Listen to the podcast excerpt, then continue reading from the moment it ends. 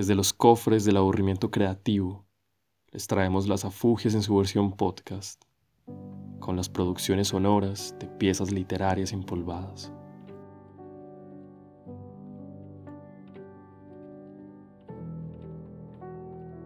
Para la figura 5 del podcast, tenemos un relato escrito desde Tolú por el nadaísta Gonzalo Arango, una pequeñísima postal que dejó cuenta del sol y los mosquitos ebrios además del billete de la soledad, que no vale un peso cuando las puertas del negocio del paraíso se abrieron.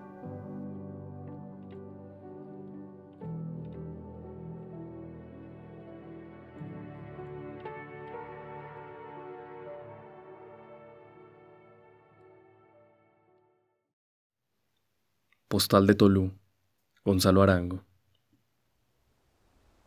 Estoy en Tolú, este es el mar. Duermo en una hamaca entre dos palmeras, bajo un cielo estrellado de cocos y zancudos.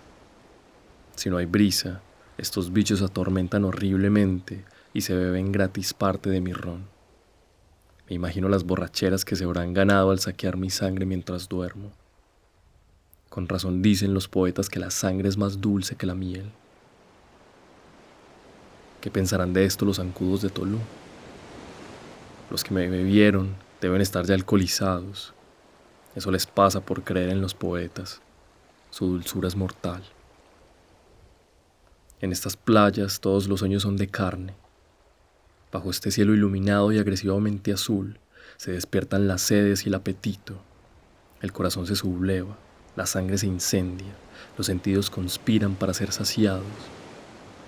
En este furor no hay tregua para los éxtasis del alma, excepto cuando la carne y el deseo se reconcilian.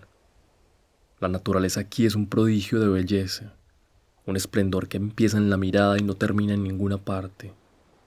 Esta belleza es sin horizontes, todo es bello, la tierra, el cielo y el mar, tres deidades en un solo paisaje.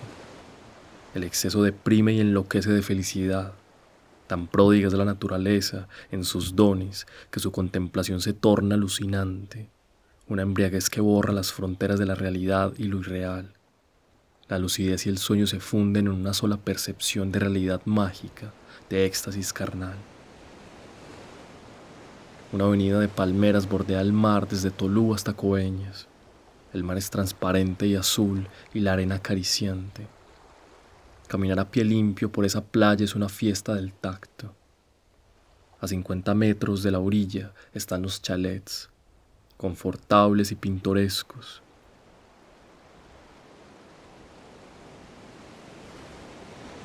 De sus antejardines emergen hermosas muchachas y niños juegan alegremente.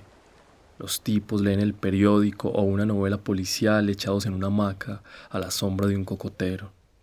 A su lado, las damas discuten sus asuntos domésticos, remiendan una media o simplemente cotorrean de los defectos del vecino en un tono inefable y sin rencor, pues el mar es un elixir que borra del alma las impurezas, la libera de sus inmundos prejuicios de ciudad.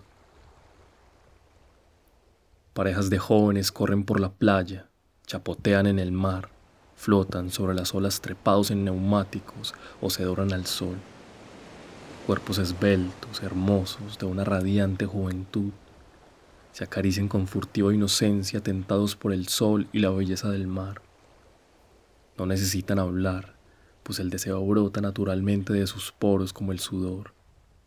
De repente, sin pensarlo, sin desearlo, descubren que se han dado un beso o que están abrazados. Entonces interviene la moral y se separan como enemigos. Para olvidar su ligereza se arrojan puñados de arena se sumergen en las olas o corren hasta perder el aliento. La fatiga los purifica y reconcilia.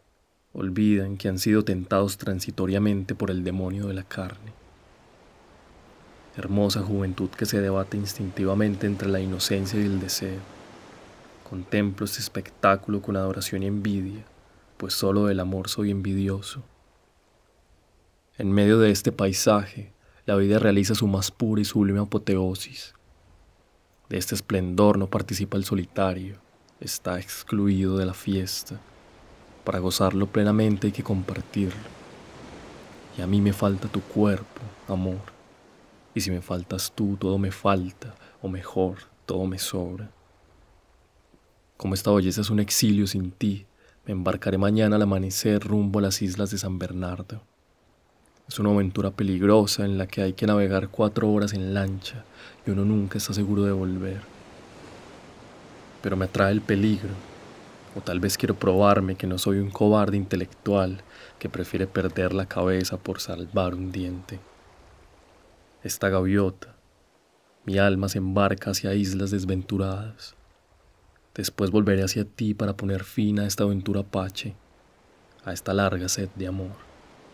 Que cada día pase, que vengan los caminos, tú serás mi venganza.